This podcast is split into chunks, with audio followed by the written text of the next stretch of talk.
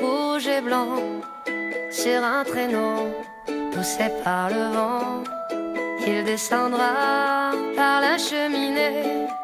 Petit garçon, il est l'heure d'aller se coucher. Tes yeux se voilent. El ser humano es inconformista por naturaleza. Toda la vida quejándonos. Otra vez viene mi cuñado esta Navidad. Ahora todo el día cocinando para la cena de Nochebuena y total, para que ni me lo agradezcan.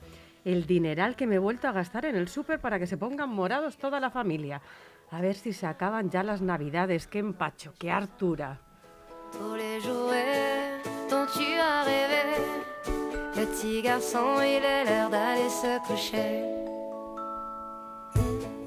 Y por fin llega un año que los astros, los virus y los mandamientos gubernamentales nos simplifican las Navidades. Todos recogiditos, cada mochuelo en su olivo y Dios en el de todos.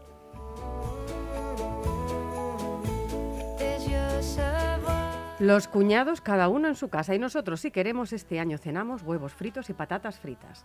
Pues nada, aún así, tampoco estamos contentos. Entends-tu les clochettes demain matin.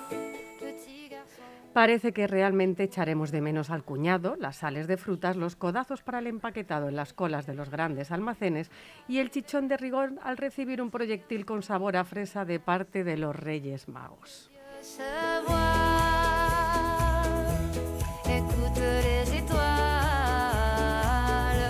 Pero paremos por un momento en nuestra queja disconforme continua y reduzcamos la ecuación.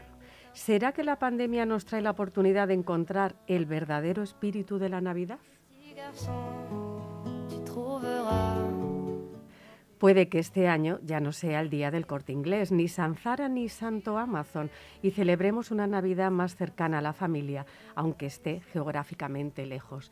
Puede ser que este año sea la Navidad del abrazo, aunque sea virtual, y no de la tarjeta regalo. Puede ser que llamemos a la gente de la que de verdad nos acordamos y no nos tengamos que juntar por compromiso con esta gente que luego nos quejamos de los chistes que hacen los cuñados. Puede ser que vivamos ese espíritu más sencillo del cariño de la proximidad, de esa celebración de la Navidad, sin que la tarjeta se resienta en la consabida cuesta de enero.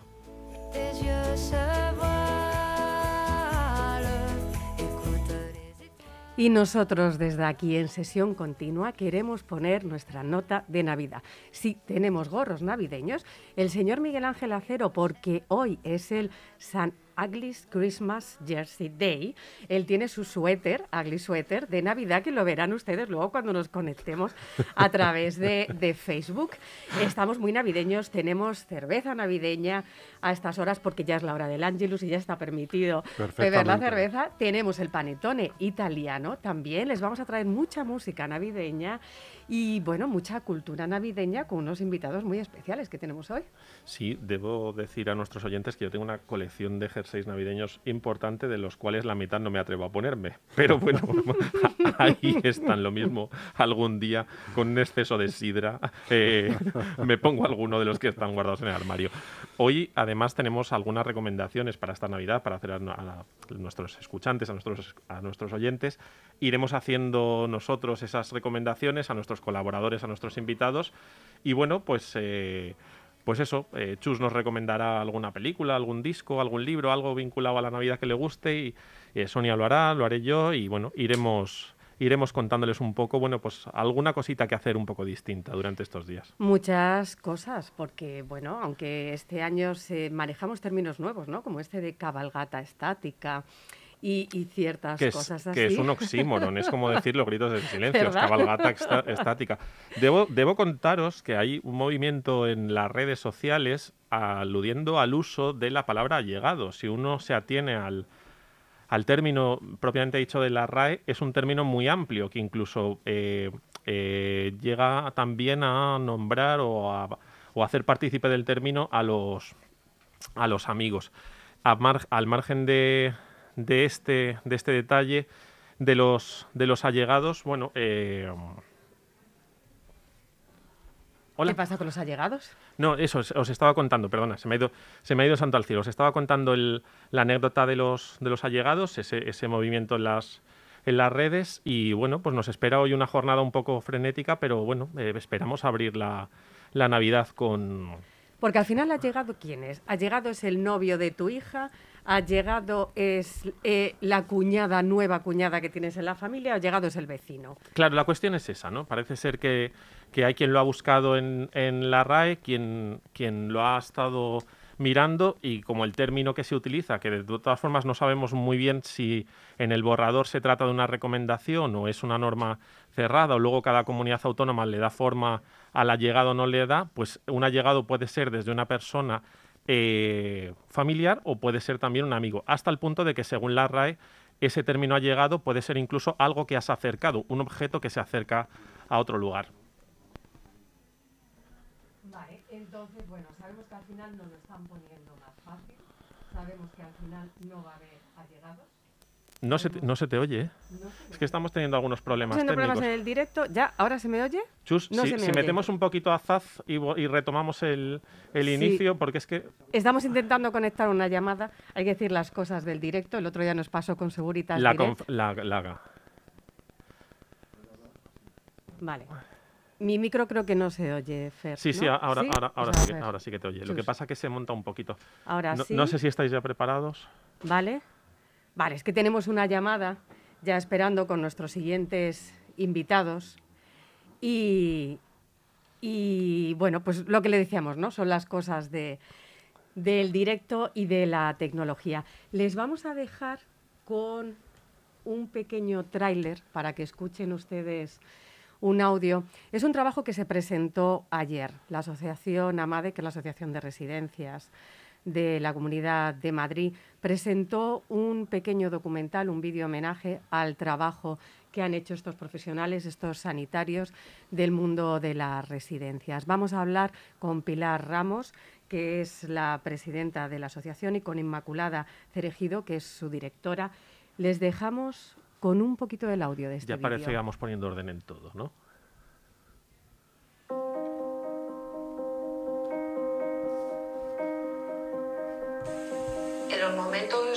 La pandemia, en, marzo, recuerdo que el 14 de marzo, eh, yo era auxiliar y era coordinadora de todas las auxiliares. Eh, pues nos, vino muy grande porque era un- una situación que ninguna estábamos preparadas. Los abuelos empezaban a enfermar, eh, no dábamos abasto, era un desbordamiento total. Este es el principio de este vídeo que pueden ustedes ver íntegro en el canal de YouTube de Amade. Y tenemos al otro lado del teléfono a Inmaculada Pilar. Buenos días. Hola, se- os oímos un poquito bajito. A ver si os podéis acercar el teléfono. Hola, Inmaculada. Eh, bueno, un poco bajito. Vamos a ver si, si tenemos que subir un poco la voz. Eh, hablábamos que este vídeo es un homenaje al trabajo que han hecho los sanitarios en las residencias. Inmaculada, ¿por qué era tan importante hacer un trabajo así? Mm, fundamentalmente por justicia. Es decir, porque yo creo que merecían ser escuchados y merecían que todos conociéramos qué es lo que estaba pasando detrás de esas ventanitas tan oscuras y que tanto miedo daban en el mes de marzo. ¿Por qué crees, Inmaculada, que ha habido toda esta... Bueno, ha habido, parece, ¿no? Un, se han centrado las noticias en noticias muy negativas sobre las residencias y no se ha dado ese reconocimiento a esos trabajadores. Yo creo que se han olvidado. Es decir, eh, eh, ahí ha habido, pues hemos estado concentrados en otras cosas que probablemente interesaban más mediáticamente y se nos ha olvidado algo que estaba sucediendo que era muy grande y era que había muchas personas que habían eh, decidido de manera voluntaria dedicarle la vida a las personas a las que cuidaban, porque no se nos olvidemos que efectivamente todos tenemos responsabilidad cuando trabajamos de cumplir con nuestro trabajo, pero hay unos límites, es decir, no todos eh, podríamos estar dispuestos a exponer nuestra salud, la de nuestra familia, a dedicarle muchas más horas de las que ten- tenemos que dedicar a nuestro trabajo. Ha sido, mm, yo creo que, que una demostración clarísima del cariño y la dedicación con la que las personas que trabajan en los centros de atención a mayores llevan a cabo cada día, porque lo que ha sucedido estos días tan, tan duros es una manera que estos profesionales tienen de trabajar. No solamente es el esfuerzo que ellos han hecho en estos días, sino que habitualmente eh, tienen relaciones personales con aquellas personas a las que cuidan, eh, les interesa qué les pasa, cómo están, los conocen, les dedican cariño. Creo que esto había que ponerlo en valor y mostrarlo. Porque crees, Inmaculada, que aparte de la gestión en la pandemia, de la falta de reconocimiento, todo esto ha dejado también al descubierto la falta de conocimiento que tiene la población y la idea, muchas veces equivocadas, de lo que es una residencia para mayores.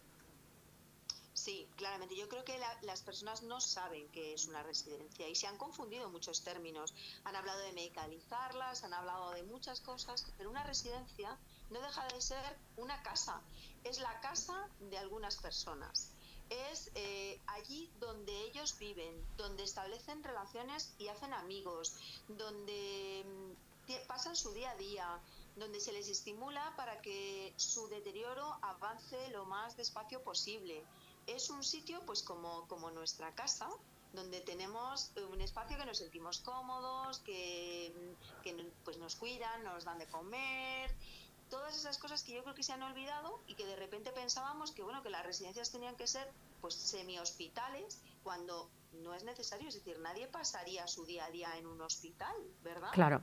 Nosotros vivimos en un espacio donde nos sentimos cómodos, donde en nuestra habitación podemos tener la foto de nuestra familia o donde nosotros tenemos nuestras cosas personales que nos traen nuestros hijos y que vienen a visitarnos, pero en ningún caso son espacios donde hay un una máquina para poner un goteo o donde tenemos, no, no, es verdad que existen camas articuladas para poder facilitar la vida a las personas que tienen determinadas necesidades, es verdad que existen unos médicos que no es, eh, no es que hagan una tarea de cuidado de enfermos, sino que lo que están haciendo es el cuidado de unas personas que tienen un envejecimiento y que ese envejecimiento va derivando en algunas necesidades, pero no, no es un hospital ni debería serlo. Y creo que, bueno, pues se nos ha medido de una forma que no era la correcta.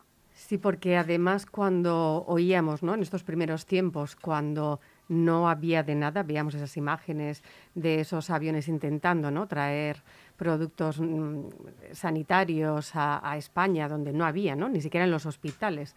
No había medicación, no había EPIs, no había nada parece que a las residencias se les exigía que todo esto hubiera, nos ha tenido en cuenta todos esos factores.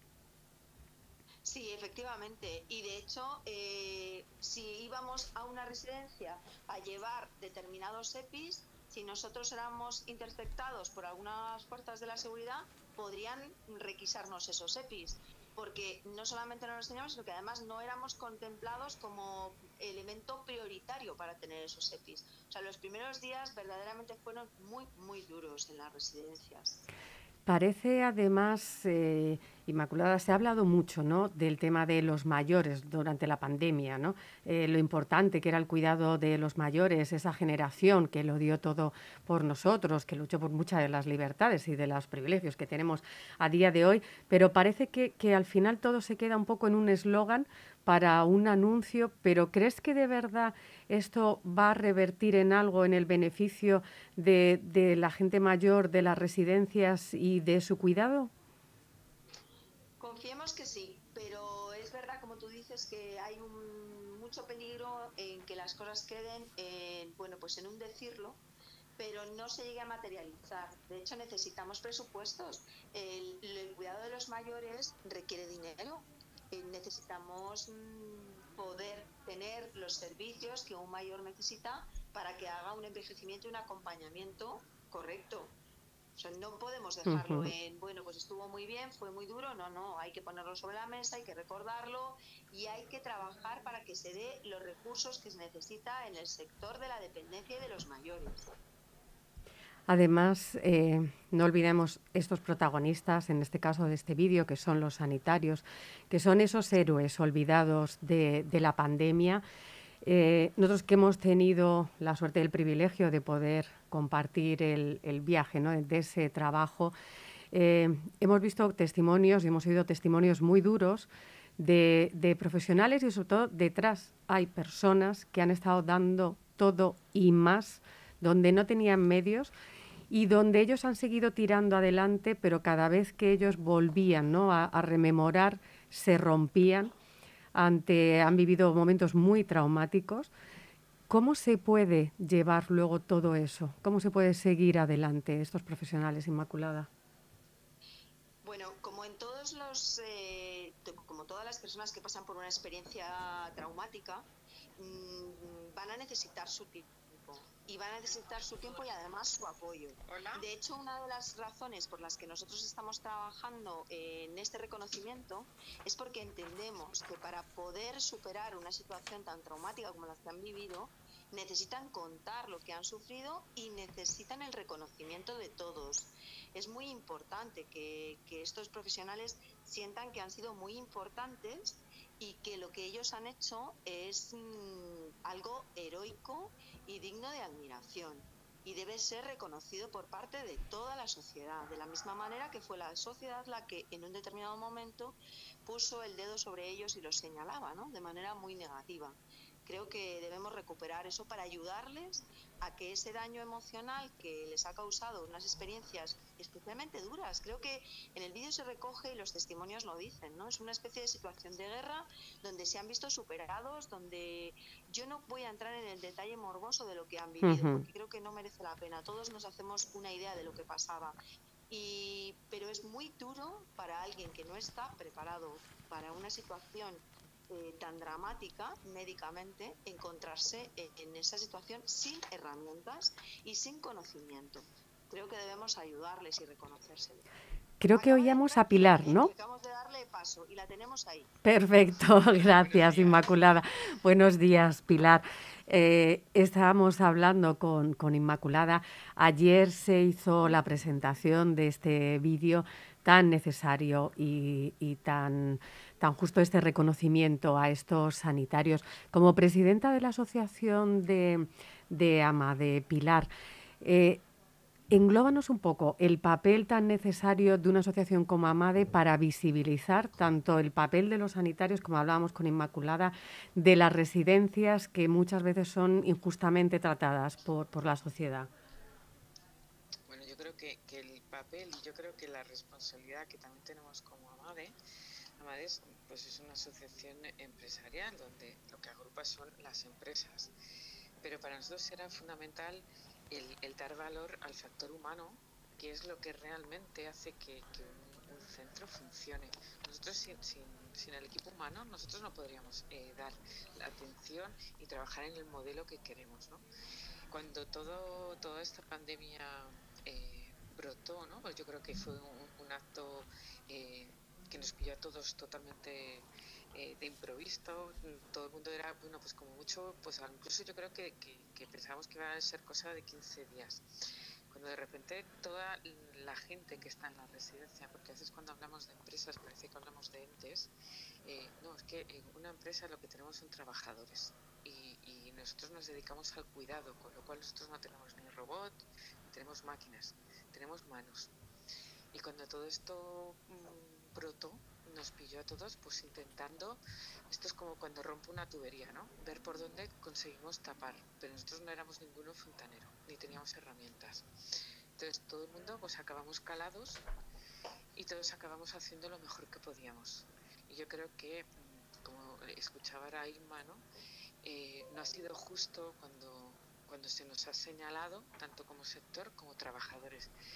Yo sí que creo que es importante que que la sociedad sepa que cuando se hablaba de una residencia o de un caso concreto que estaba pesando en una residencia, había muchísimas residencias que estaban luchando, muchísimos miles de trabajadores que estaban luchando y les estaban señalando a ellos.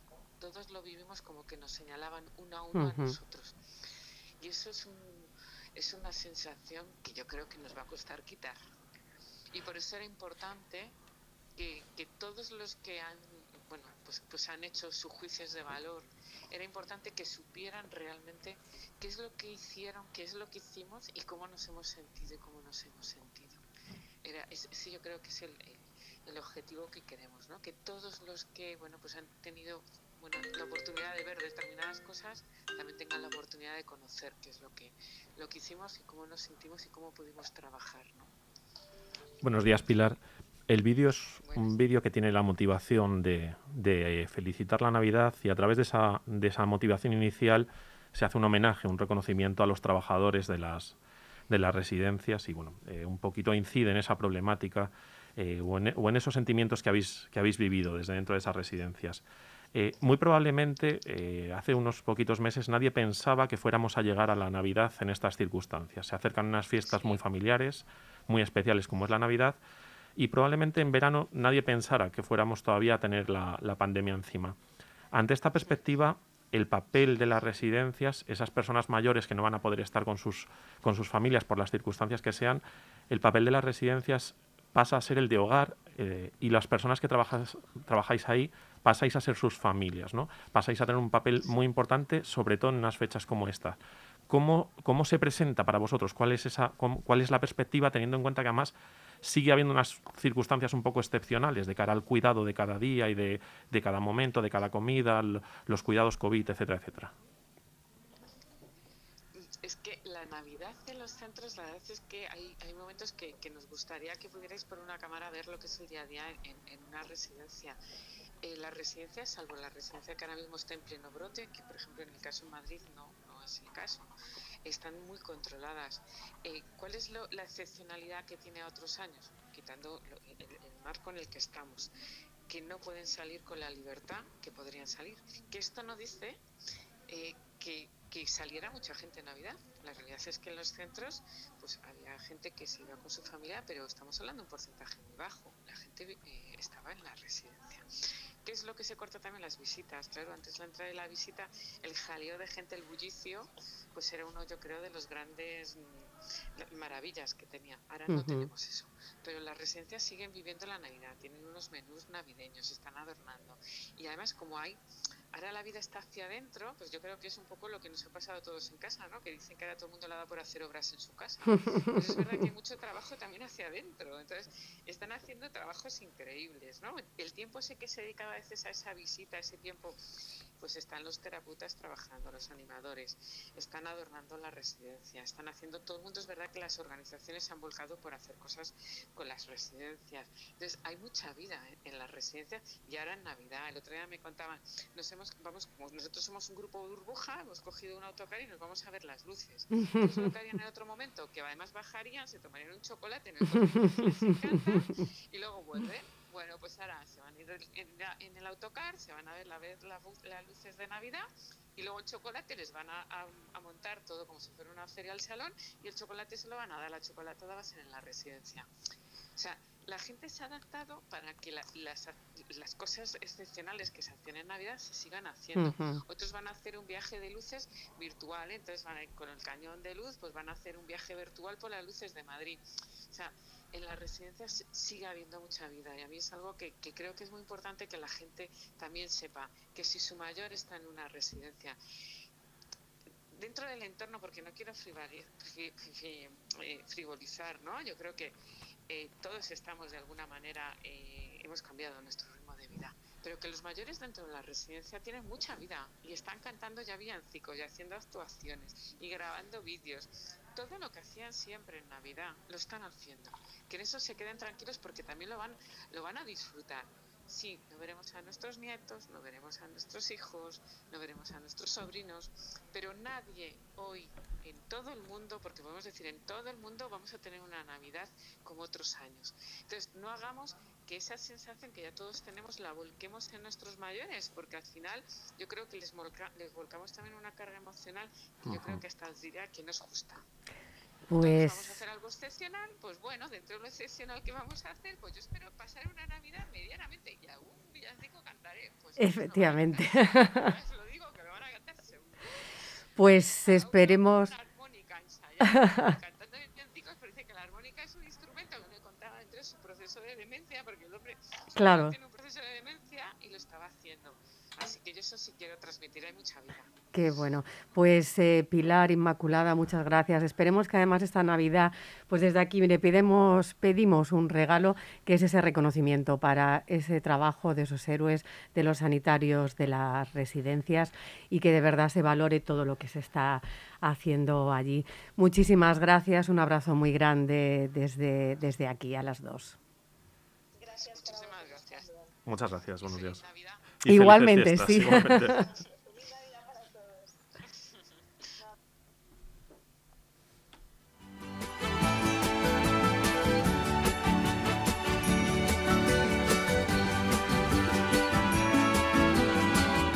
Feliz Navidad, feliz Navidad, feliz Navidad, próspero año y felicidad.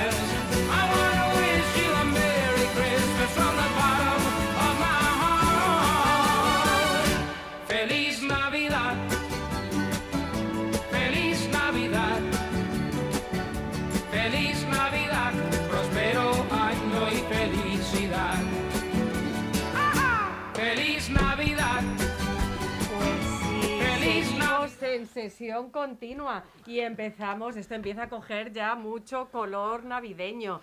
Sí, sí, podemos ver ya a Fer, nuestro hombre de negro, bueno, hombre de rojo súper navideño, Fer. Buenos días. Ahí, ahí. Le estás haciendo la competencia, señora Cero, en el Ugly Sweaters Day aquí.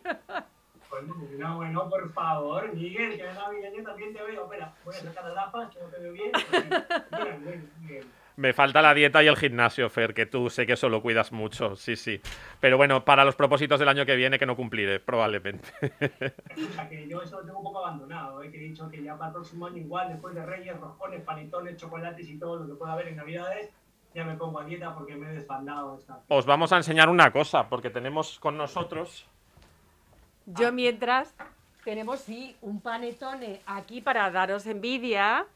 Aquí tenemos a Almudena detrás de la pantalla que está dando cuenta del panetone y está asintiendo. Y aquí lo tenemos, os mandamos un trocito virtual. Bueno, hay que saludar a nuestra hermana Sorteo, que la tenemos también en la pantalla debajo del hombre de negro. Hermana, us- usted viene muy poco Hermana. navideña, muy poco navideña. ¿Cómo? Que viene muy poco navideña. ¿Cómo que poco navideño? Mira. Ah, muy bien, hermana, muy bien. No nos podía defraudar. Hermana, vamos a ir con el hombre de negro y sus novedades. Vaya usted calentando la voz, que sabe que de regalo nos ha prometido una cosa. Sí, porque además le, te- Poquito, ¿eh? le tenemos preparada una melodía navideña para introducir su sección, una para el programa de hoy, para el especial.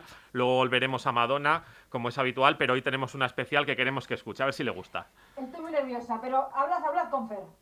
Bueno, Fer, ¿qué nos traen? ¿Qué nos traen las redes? ¿Navideño, no navideño? ¿Qué hay ahí? No podemos empezar las fiestas navideñas sin escuchar un poquito. ¡Oh! La hermana se sobrecoge.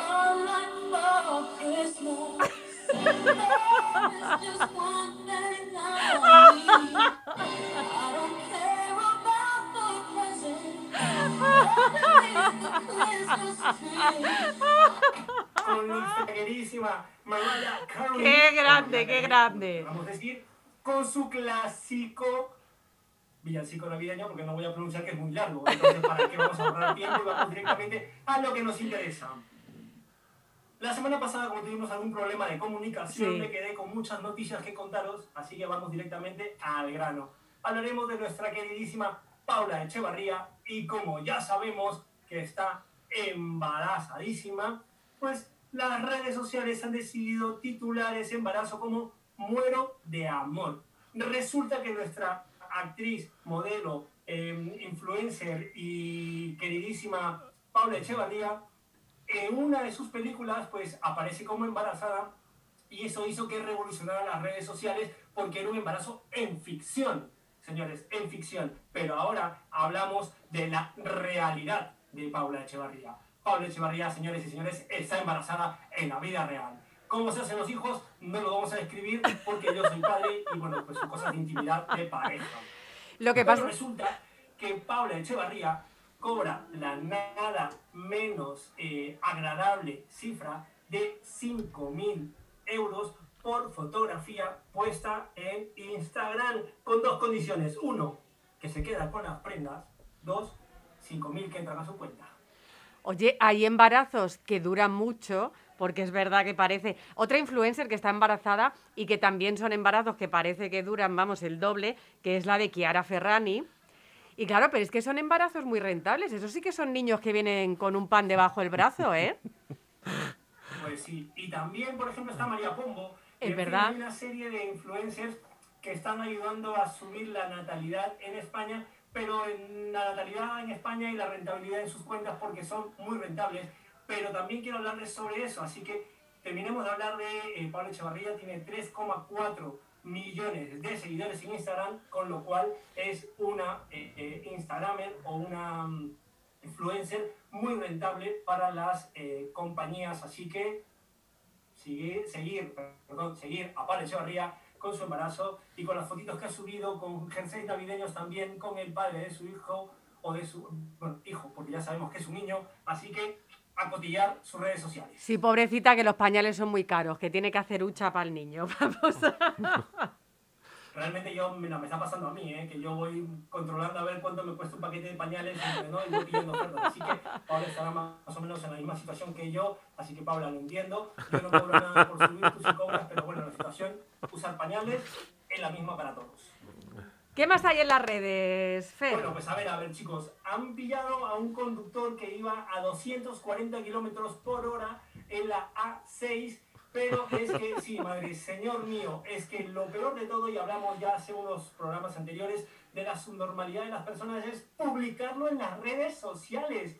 No hay más cabeza que grabarte haciendo el pardo y subirte al zoológico. Es que no puede ser más bruta la gente. La gente con tal de dar la nota, bueno, ¿saben? Esto es lo de, bueno, hasta van a la cárcel. Yo vi hace poco un youtuber ruso que, esto es un tema serio, porque él empezó a maltratar a su novia, la dejó en mitad de la estepa siberiana ahí en el patio en ropa interior, la chica falleció, la metió dentro de la casa, llamó a la policía, todo esto retransmitido por el canal de YouTube, incluso la detención de la policía. O sea, nos hemos vuelto locos. llegamos a puntos, eh, yo creo que demasiado, eh, también hablamos, ¿no? Llegamos a puntos extremos para poder seguir consiguiendo seguidores y poder rentabilizar nuestras redes sociales y es triste porque llegamos a poner en riesgo no solo nuestra vida, sino la vida de aquellas personas que están a, nuestro alrededor, como el ruso este, pues que mm, le costó la vida de su novia por seguir consiguiendo followers.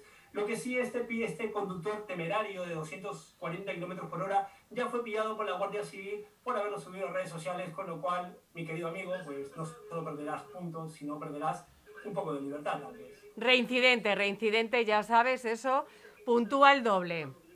Así que, Y hablando, y hablando chicos, del tema de eh, las eh, follow, no, las followers, no, miento, los eh, influencers, las influencers o los influencers que comparten todo su día a día, contarles de que las redes sociales son un peligro, y lo hemos hablado también, de compartir todo aquello que hagan nuestros hijos. ¿Por qué? Porque no se les pide autorización. En Francia esto está multado.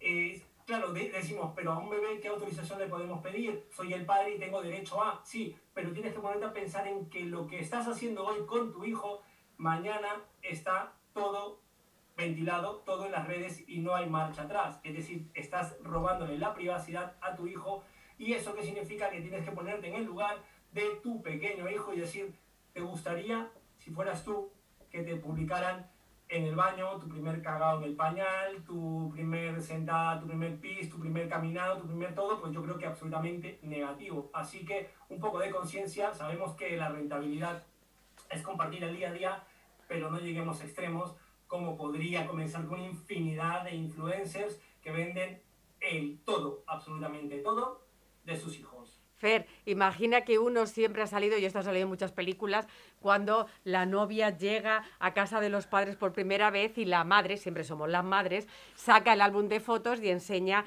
al niño desnudito en el baño, al niño y el, entonces el pobre novio se muere de vergüenza. Pues eso multiplicado exponencialmente por las redes sociales, pues sí, deberíamos cortarnos todos un poquito. Y es que lo que no tenemos en cuenta y creemos que esa foto que has publicado te pertenece, pues atención, una vez que das al botón de compartir, esa foto ya no es tuya, es de las redes sociales y todo el mundo puede hacer lo que quiera con tu foto dejándolo en mano de pedófilos y de ciberbullying porque estamos en una era del internet y que mucho cuidado con aquellos que nos atacan. Fer, y algo muy navideño. Tráenos algo muy Algo muy navideño. navideño, algo muy navideño, pues a ver, vamos a algo muy navideño. Eh, Habéis visto al médico que está arrasando en las redes sociales con carteles para hacer conciencia al público. Es un médico joven, un médico familiar que se llama Ángel Sánchez y el médico pues ha puesto carteles en el que dice eh, como si fuera una conversación de WhatsApp, ¿no? Vienes a la cena, todo lo sube a sus redes sociales, con lo cual tiene a mucha gente.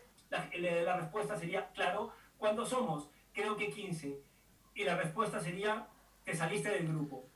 Es decir, evitar, eh, evitar eh, ir a reuniones de más cantidad de lo permitido, no exponerte. Otra de las conversaciones que pone es, eh, hay familias que nunca volverán a juntarse en Navidad, cumple las normas y las visitas guiadas a la UCI em, para hay, perdón, hay visitas gratis guiadas para la, por- para la UCI a negacionista. Entonces, es una forma de tomar conciencia, señores, de que estas navidades son distintas, de que no podemos eh, juntarnos como estábamos acostumbrados, 15, 10, 20, 30 personas, sino limitarnos a lo que nos dejan para que em, no podamos seguir expandiendo este virus que nos tiene a todos de cabeza. Un parchís en familia, un julepe, volvamos a las tradiciones, botellita de chinchón, ahí a rascar, a cantar un villancico y en Nochevieja ya saben, ese clásico que es cachitos de hierro y cromo. Correcto, sí, sí, sí, el especial de Nochevieja, que es uno de los mejores programas que se pueden ver durante la Navidad, sí, sí.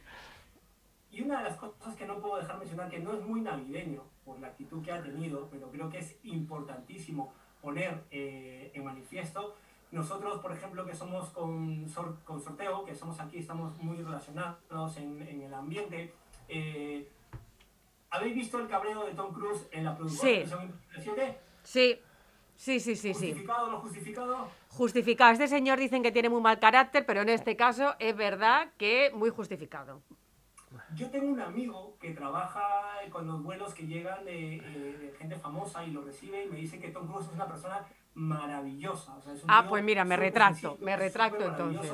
Pero, ojo, claro, estás poniendo en riesgo sus millones de, de euros y trabajo de cientos de personas. O sea, yo creo que es justificado porque por dos irresponsables volvería a parar una producción que ya se paró antes de la pandemia. Con lo cual, por favor, tomemos conciencia. Esto no es un juego. Hay mucha gente, mucha vida, mucha alimentación, muchas hipotecas, muchas cosas en juego. Así que, por favor, seamos conscientes y usemos la mascarilla.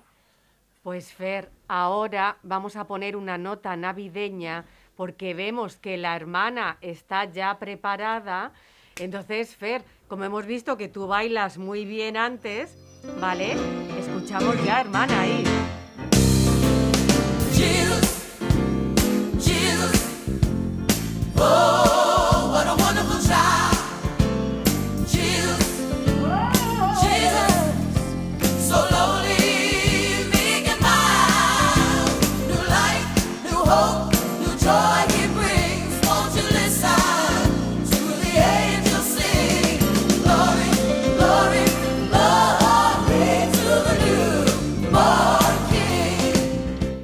Pues hermana, es María Carey. Volvemos. ¿Qué le con María parece? Carey. ¿Qué le parece?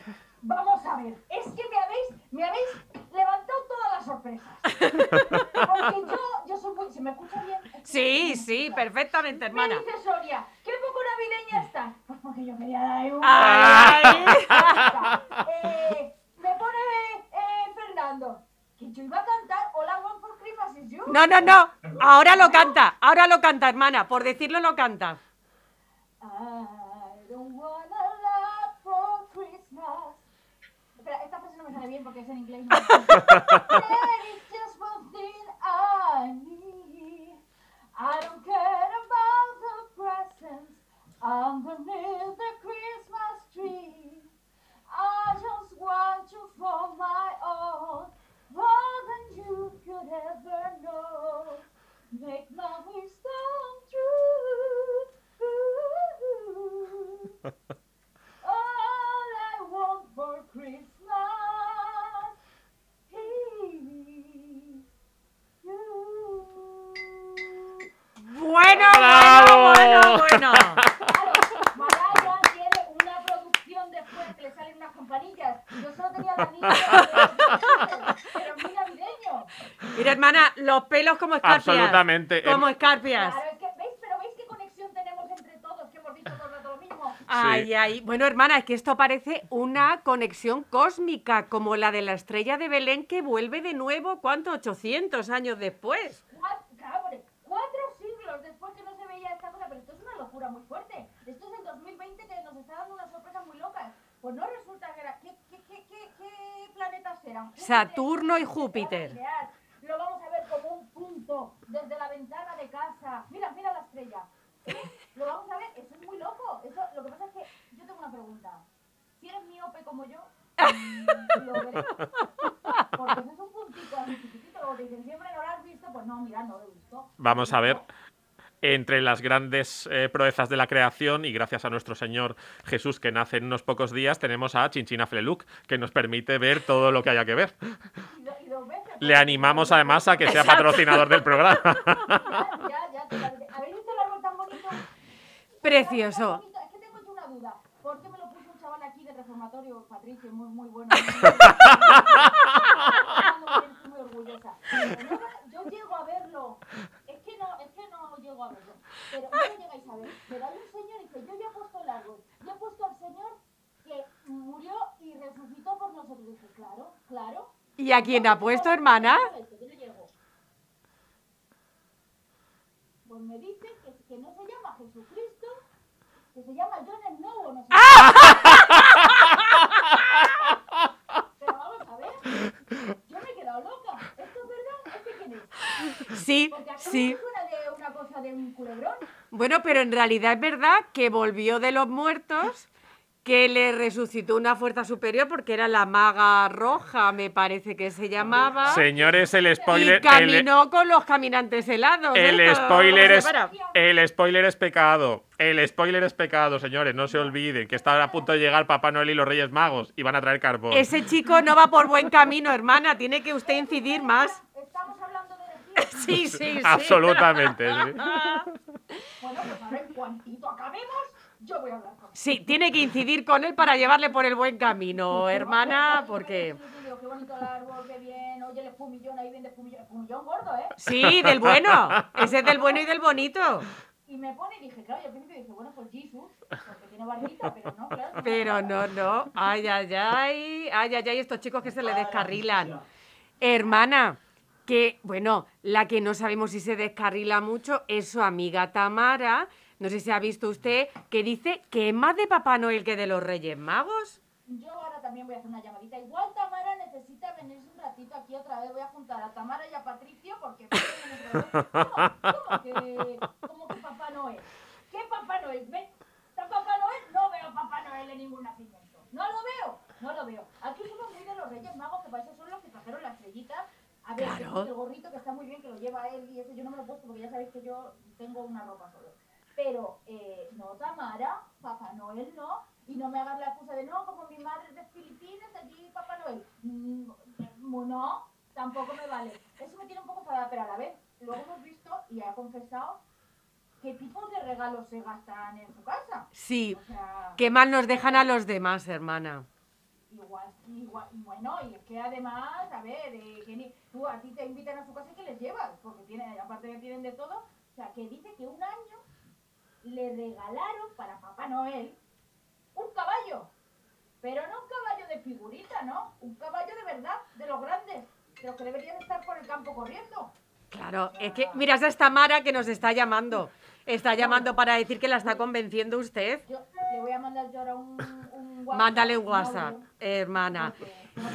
Y hermana, yo otra cosa que estoy, estoy un poco inquieta con estos temas navideños, porque usted sabe las reuniones que van a ser, gracias al Señor, reducidas, y este año por los chistes de los cuñados los aguantamos menos, pero que, que nuestro amigo también, eh, con, con Paloma Cuevas y mm, uy, Enrique Ponce, que se juntan en Navidad, hermana, ¿cómo ve usted eso? ¿Cómo va a ser aquello? ¿Que cómo está tu novia? Que a ver si dejas el TikTok. Mira, ¿vosotros os acordáis de una serie que se llama, que se llama Modern Family? Sí. Que ahí todos se juntan con todos, todos una familia, una familia, pero cada uno. Pues a mí me parece esto.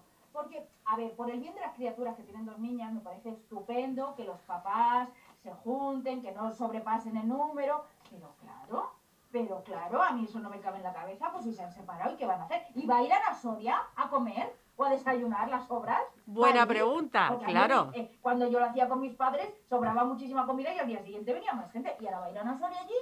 Hmm, igual vamos a ver después en enero cómo ha surtido, cómo ha- ¿qué, qué ha pasado en esas reuniones. Yo debo deciros una cosa, porque antes hemos tenido al comienzo del programa un pequeño atasco tecnológico y iba a hacer un alegato en favor de los cuñados. Yo soy muy anticuñado, pero al mismo tiempo los amo.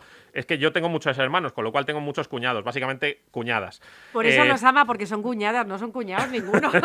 No, sí, sí, tengo un cuñado, que mi hermana pequeña, Es tengo una hermana pequeña, si nos despistamos, si somos X o Y. Bueno, lo cierto es que como además mi cuñada tiene que venir desde Italia y lo están pasando un poco mal, pues desde aquí estamos pues rezando todos los días para que desde Sicilia ella pueda llegar a pasar con mi hermano David en los días de Navidad, porque además van a cumplir perfectamente el número máximo de, de personas. Pues voy a rezar mucho por ella para que tenga un buen viaje, para que pueda venir, para que además cumplen todas las normativas, estén muy bien y, y puedan disfrutar, que también es verdad que son momentos muy difíciles porque nos juntamos y oye, que viva los cuñados. Yo por parte de marido, como comprenderéis, cuñados no tengo. Sí, el- las palomas del parque. Y eh, hermana, yo le animo a que se inscriba en mi asociación de eh, asociación de amigos de cuñados que no dan guerra, de la cual soy presidente. Entonces le animo a, a, bueno a, a Fernando y a todos a participar en ella, porque además en Navidad tenemos mucha actividad para evitar que los cuñados que sí dan guerra no, no molesten a las familias. Una última cosa, hermana, que tenemos que ir ya despidiéndonos. Sabemos que nos traía usted un regalo de una iniciativa para hacer en Navidad, que sabemos que usted iba a mandar su foto. ¿A dónde va a mandar su foto, hermana? Me voy- yo he sido muy fan siempre de, lo voy a decir, lo voy a intentar decir muy rápido porque siempre se me hace muy corto este rato. Eh, eh, yo soy muy fan, muy fan, muy fan, muy fan, muy fan, muy fan del concierto de Año Nuevo de Viena. Y además más cuando estaba Julia Andrews en el, en el Es verdad, en el público, aplaudiendo que, claro, a las hermanas como que nos toca de cerca, ¿no? Un poco sonrisas y lágrimas. Entonces, este año, como no puede ir el público porque hay COVID por todos los lados y hay medidas, que se puede mandar, tú puedes mandar tu foto en el salón de tu casa aplaudiendo la marcha Radetzky y te ponen ahí. Me parece muy precioso. Yo estoy ensayando y poniéndome mis mejores gafas para que lleguemos a Viena. Así que por favor eh, investiguen porque si queréis estar en Viena podéis estar. Chicos, tenemos un regalo de unos amigos del programa que quiero que nuestros oyentes que nos están viendo a través de, de las imágenes lo puedan ver. Ese, ese regalo es una de las recomendaciones que nosotros vamos a hacer desde aquí. Queremos que rápidamente una, nos hagáis vosotros, Fernando, tú primero, luego tú, eh, perdón, usted, hermana, eh, una recomendación de un libro, una peli, un disco, y yo mientras tanto voy sacando lo que tengo aquí para que lo vean nuestros oyentes, esa recomendación de nuestros amigos. Y bueno, Fernando, ¿qué nos recomiendas para disfrutar de estas navidades? ¿Una película, un disco de música? Mm, película. Yo hay una película que siempre la veo, que me encanta, que es El Reencuentro, que es una historia de amigos, que El Reencuentro 2, que es una historia de amigos, de, que es muy bonita, que es muy sentimental y que te demuestra que la amistad está por encima de todos los problemas. Así que, por favor, buscarla. El Reencuentro, que vas a llorar como tú. Y siempre lo demuestras, Fernando, por supuesto. Sorteo, ¿qué nos cuenta? Yo, yo voy a recomendar porque yo, me- yo estoy yo a veces soy soy Ya sabéis que yo a veces soy muy activista y aunque estemos en, en- en vacaciones y en, y en Navidad, yo quiero recomendar un libro que se llama 10 gritos contra la gordofobia, que es para los que tenemos más cachetitos y más mofletitos, de Magdalena Piñeiro, para que se lo lea la gente y que sepamos que gorda y gordo solo es un adjetivo y no es un insulto. Muy bien. Efectivamente, muy bien, hermana. Pues mirad, chicos, eh, nuestros amigos de Baileys, eh, la caprichería en casa, el año pasado hicieron una cosa maravillosa junto a la gente de la chocolatería Valor. Hicieron allí unas presentaciones en las que uno podía ir a disfrutar pues del Baileys Han hecho un... junto con el chocolate, Sí. acompañado de actuaciones de jazz y de, y de Sí, música. Este año, como no es así, lo que han hecho ha sido una ruta gastronómica con postres que se elaboran con Baileys, que además uno puede entrar en su página web de baileys.com, donde están las recetas para hacer los postres y además en todas las ciudades donde están. En Madrid hay varios puntos. Uno es la tradicional chocolatería San Ginés, donde puedes comer Perdón, el la chocolate San Ginés, con sí, sí, sí, churros sí, sí. y Perdón, perdón, sí, sí. este postre, que es este reno con nata con Baileys. Y bueno, hay unos postres riquísimos en muchísimos sitios de Madrid, de Barcelona, de más ciudades. Unas cosas, lo que dice hermana, para perder la línea con toda la felicidad del mundo. Bueno, esto se lo voy a llevar yo a mis hermanas para que para las pastitas que hacemos se van a quedar... Exacto. Pues nada, hermana. El kit de emergencia, ¿no? es Correcto, kit el kit de emergencia. Para superar estas fiestas. En la chocolatería San Bueno, Ginés, sí, sí, sí. Chicos, un beso muy grande. Feliz Navidad para todos. Seguimos con el programa a pasarlo lo mejor posible. Esos julepes, esos parchises, ya lo saben. Un beso grande. Chao familia, muchísimas gracias por acompañarnos. Feliz Navidad. Have a holly jolly Christmas. It's the best time of the year. Now I don't know if there'll be snow, but have a cup of cheer. Have a holly jolly Christmas.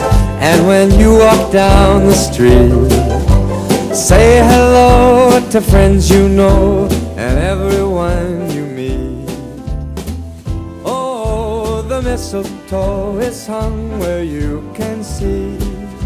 Somebody waits for you. Kiss her once for me. Have a holly jolly Christmas.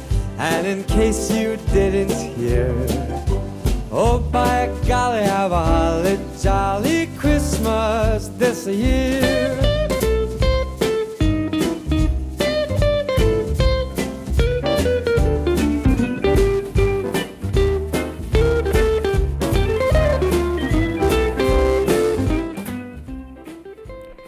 Y seguimos en sesión continua y seguimos con este especial Navidad. Y al otro lado del teléfono tenemos a una persona que además muchos de ustedes seguro que le van a recordar o seguro que son seguidores de él. Tenemos al padre Damián María. Buenos días. Muy buenos días, ¿qué tal? Muchas gracias por la invitación. Nada, muchas gracias. No sé, bueno, mm, llamarle de usted, le llamo de tú porque es muy joven. Bueno, decíamos a nuestros oyentes, el, el padre Damián María, que, que él está en la parroquia en el barrio Daluche de San Gerardo. Eh, muchos de, de los oyentes le recordarán porque participó en el concurso de la voz, porque además en TikTok es toda una estrella, porque tiene más de 126.000 seguidores. Porque además tienes un, un grupo de música, ¿no? que son The Beats, ¿Cómo se conjuga todo esto? ¿Cómo se conjuga el arte, la música con estar al frente de una parroquia? Bueno, yo creo que teniendo las prioridades claras, en la vida se puede hacer todo, todo aquello que construya, ¿no? En mi caso, pues siempre he dicho que se trata de una vocación dentro de la vocación. Cuando era pequeño, pues me sentía muy artista, mi familia también es de artistas, mi abuela cantadora de flamenco, ¿no?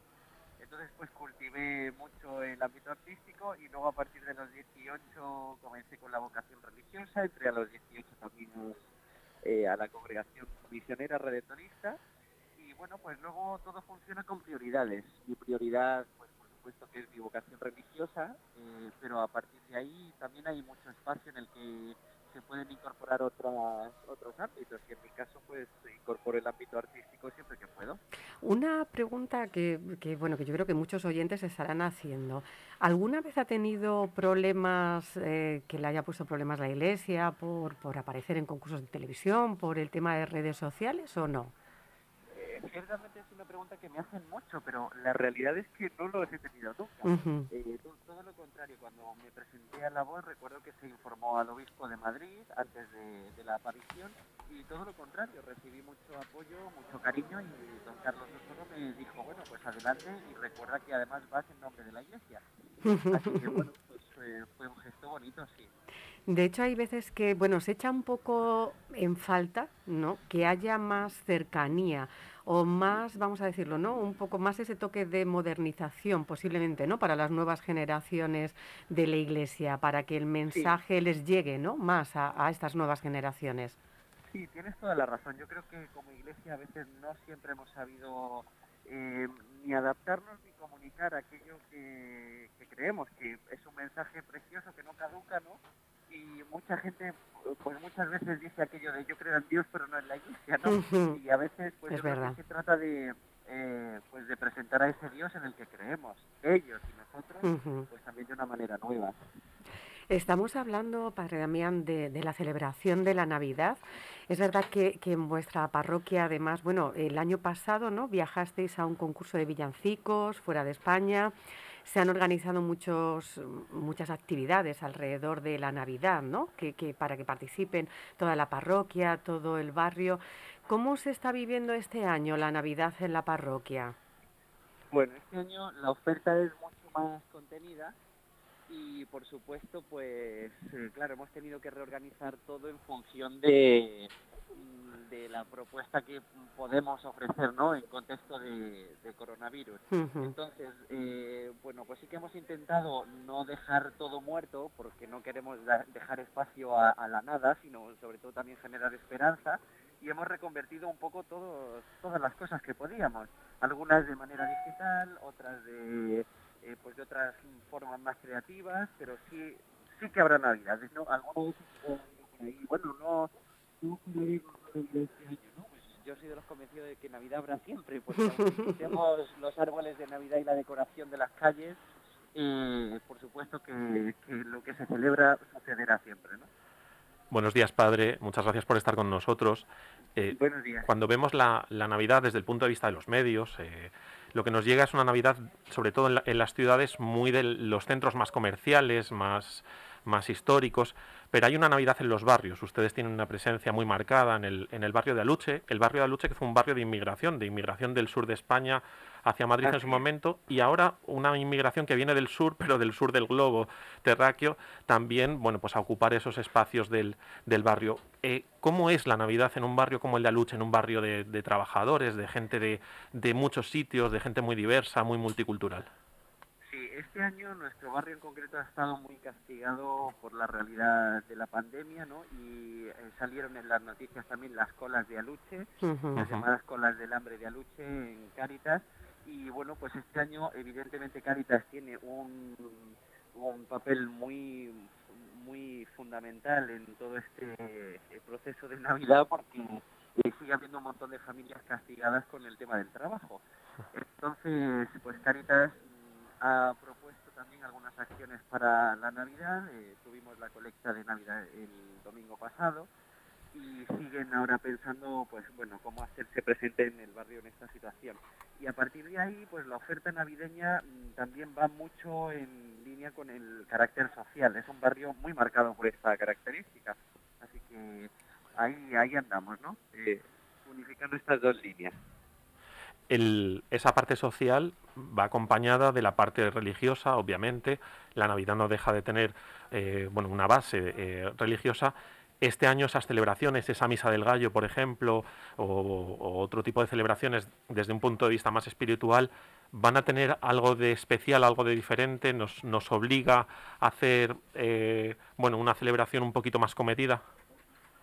Claro, en principio eh, lo- lo- el primer cambio es que el horario será diferente, ya no podemos celebrarla a las 12, en nuestro caso se adelantará a las once y media, aunque es posible incluso que tengamos que adelantarla por las últimas noticias que estamos oyendo, ¿no? Pero en principio la tenemos prevista a las once y media eh, para que la gente pueda salir con calma y llegar a sus casas a la una y media, que creo que es el toque de queda que tendríamos en, en Madrid. Si nos adelantan el toque de queda, pues tendremos que adelantar la celebración, la pondríamos a primera hora de la tarde porque entendemos que es un día complejo con la cena que haya familiar o, algo así. Luego la propia celebración, pues, tiene un carácter, eh, yo creo que solidario. Hemos pensado algún gesto con, con los fallecidos, ¿no? Recordarnos también en la noche de Navidad a través de unas bolas eh, que se colocarán en un árbol de Navidad con los nombres de todos los fallecidos de la parroquia. Y bueno, pues sí, este año eh, la Navidad también viene con un, con un carácter eh, pues diferente. Padre, cuando uno se enfrenta a una realidad, usted hablaba de las colas del hambre, en esas colas del hambre, eh, al final la multiculturalidad, la diversidad de las personas que están detrás de ese, de ese drama es enorme. Pero la iglesia, la, iglesia de barrio, la iglesia más cercana, más, más humana, esa iglesia de Cáritas, al final siempre está presente en todos los lugares sin preguntar a nadie o, o pedirle el carnet de identidad. Llega la Navidad, es un momento de necesidad. ¿Cómo se vive cuando uno tiene que compaginar esa fe con la necesidad social y dejar un poco de lado eh, la visión más evangélica de su trabajo? Hubo momento de confinamiento, uno de los lemas de Caritas fue la caridad no cierra, ¿no?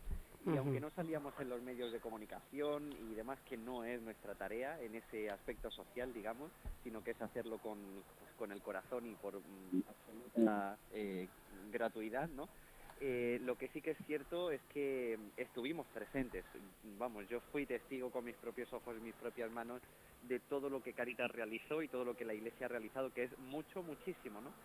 Entonces, bueno, yo creo que el solo gesto de compartir con los demás, eh, pues en este caso alimentos o ayudas en los alquileres o los trabajos, como está haciendo ahora esta última últimas semanas, eh, ya es también un gesto de Navidad. Yo creo que Dios nace también en esas situaciones de vulnerabilidad de los barrios de nuestro Padre, ¿se está celebrando el tradicional mercadillo que hacían ustedes los domingos? No, este año no hemos Este podido año no. mercadillo Ujú. solidario porque implicaba, bueno, pues eh, concentrar a las personas en, un, en una sala, el, eh, tocar los productos, ¿no? Era más complicado. Lo que se ha rehecho a partir de nuestra ONG que tenemos, eh, pues es eh, reinventarnos un poco. Entonces, la lotería de Navidad se vende de manera online y también las flores de Pascua, que antes se vendían de manera presencial, pues ahora se hacen con previa reserva a través de nuestra página web. Padre, precisamente le iba a preguntar por eso, como no podemos acudir al mercado, de qué manera podemos echar un cable, de qué manera podemos ayudar y cómo podemos, dónde podemos comprar esa lotería antes de que llegue la fecha del sorteo y esas flores de Pascua. Vamos a entrar todo a través de nuestra página web, que es parroquiasangerardo.org. Ahí la gente puede entrar y puede pues eh, comprar la lotería a través, bueno, pues eso ya se deriva a apuestas del Estado, ¿no? Es decir, de una manera muy segura y también puede reservar su flor de Pascua y se entregarán eh, este domingo también allí en la parroquia. Pues padre, muchísimas gracias. Feliz Navidad. Desde aquí le recordaremos a nuestros oyentes cómo pueden acceder a esa página web para contribuir con todas estas acciones y esta ayuda tan necesaria siempre y un poquito más todavía en estas fechas. Muchísimas gracias de Muy nuevo bien. por atender nuestra llamada. Igualmente, muchísimas gracias. Muchísimas gracias. Gracias. Felices fiestas, Padre. Un placer, hasta luego.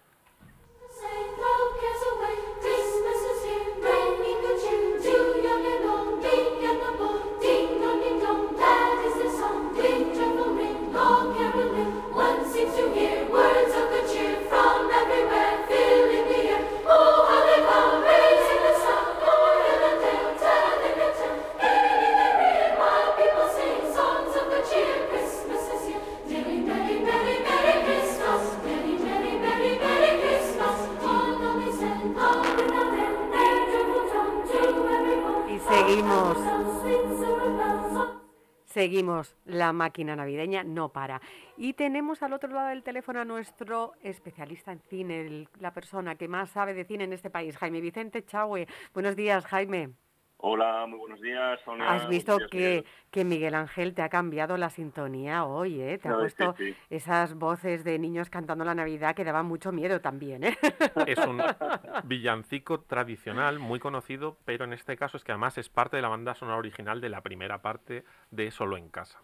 Me parecía muy adecuado para recibir a Jaime Vicente en esta sección y en estas Navidades. Es perfecto porque además os iba a proponer un top 5 de películas, ojo, no películas navideñas en sí, sino en las cuales la Navidad forma parte del paisaje de forma ineludible. O sea, dicho de otro modo, lo que os voy a ofrecer sería el top 5 en el que nunca jamás aparecerá Qué bello es vivir.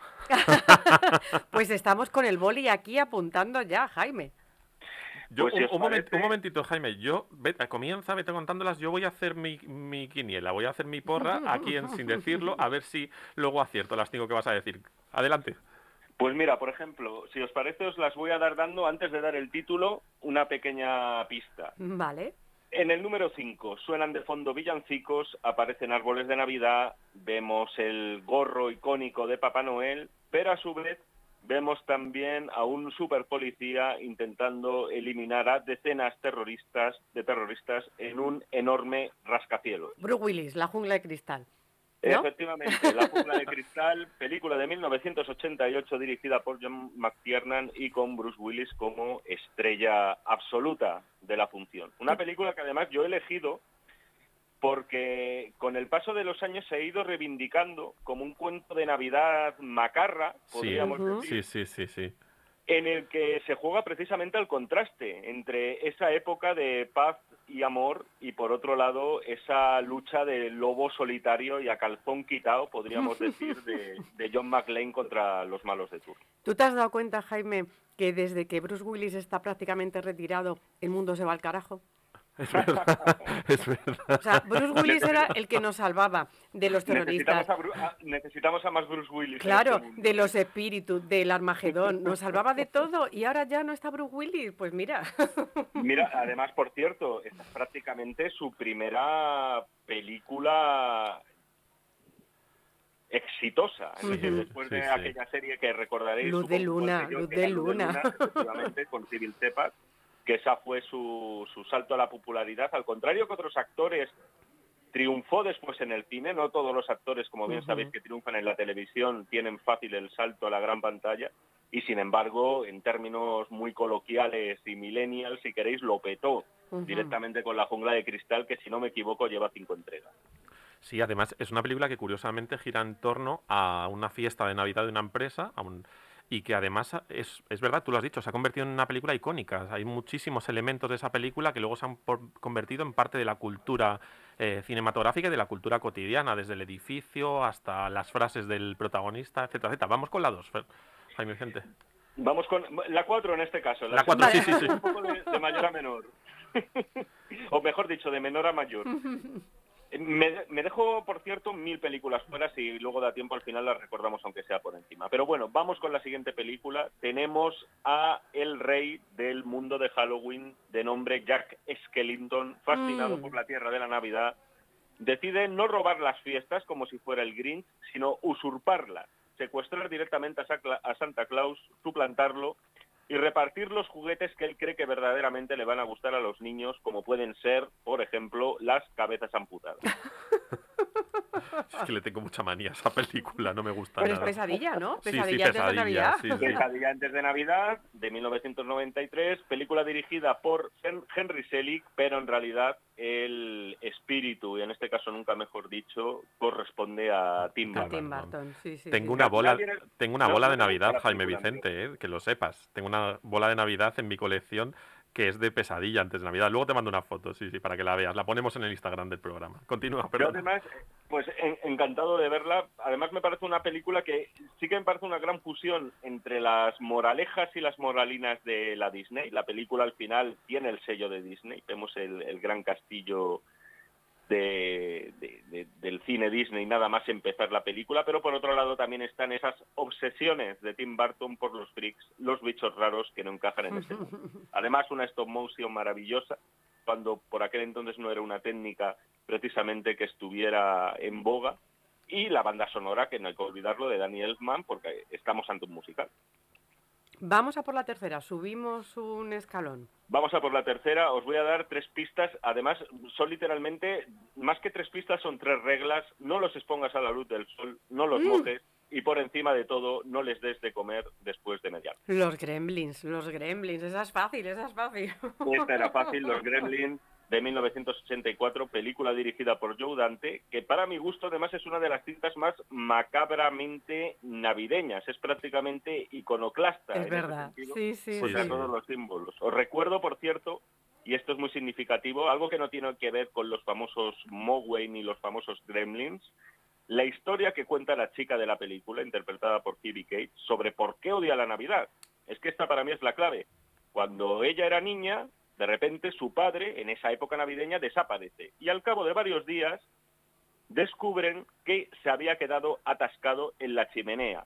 El pobre hombre, imbuido por el espíritu navideño, había decidido emular a Santa Claus cargando con sus regalos, entrando por la chimenea de la casa con el fatal resultado de su fallecimiento. O sea, todo esto contado además desde toda la seriedad del mundo, pese a que resultaba, si lo pensamos, pues una muestra inmisericordia de humor negro. Así cualquiera odia la Navidad. Esto no hay para no forma odiarla. para no odiarla. Nos acercamos casi a la cumbre. ¿Quién está en el número dos? Pues en el número 2 he elegido una película protagonizada por un sacerdote, un adivino estrella de la tele y un heavy de Carabanchel que en plena noche buena madrileña tratan de buscar y eliminar al anticristo que van a hacer en un sitio elegido ad hoc que son las Torres Kio de la capital. El Día de la Bestia, el Día de la Bestia. Estoy a punto del quesito ya en el trivial. Jaime, llevo cuatro La ya. lista es fantástica. sí, sí.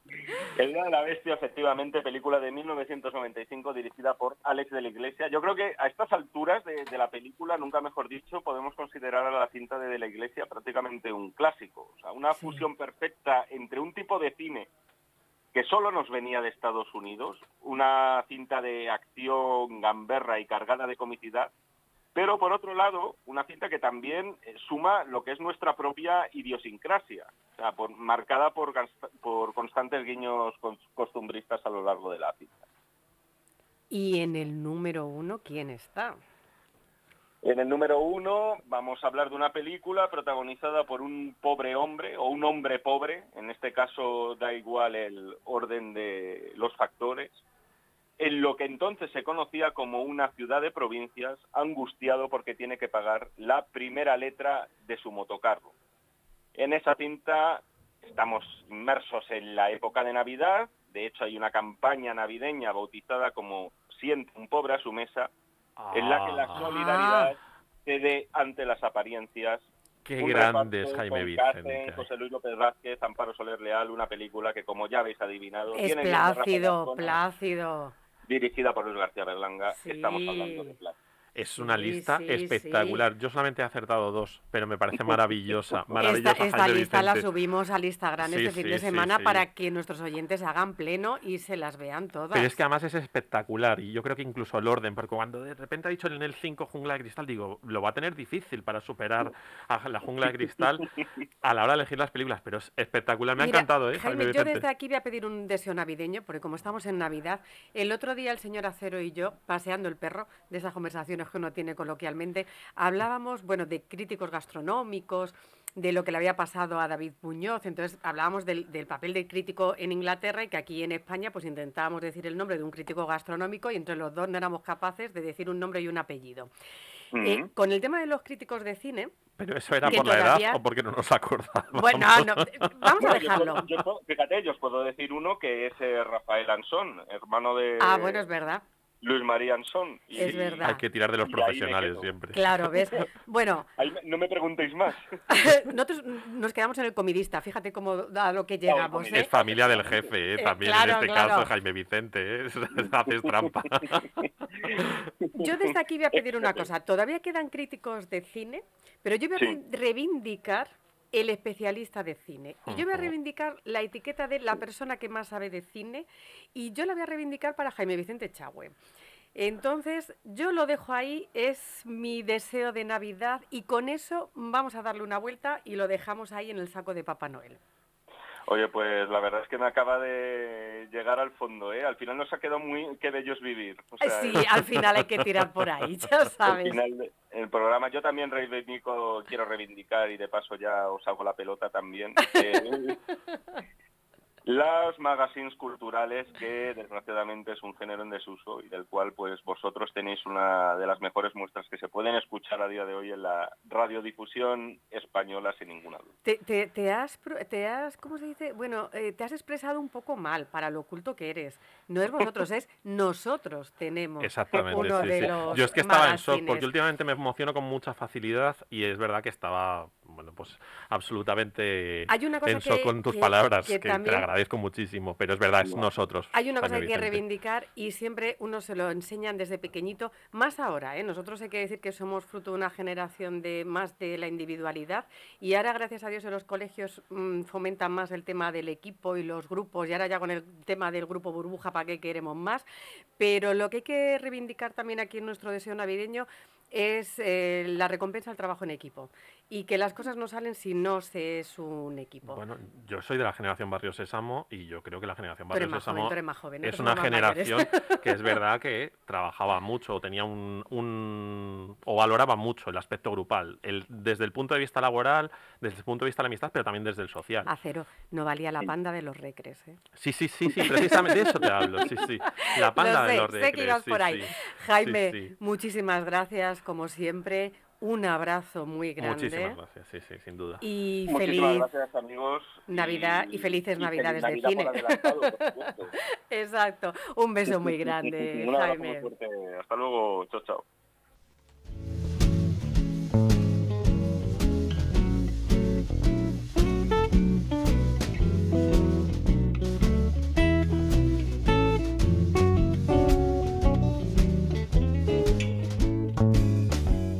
C'è la luna sui tetti e c'è la notte per strada. Le ragazze ritornano in tram.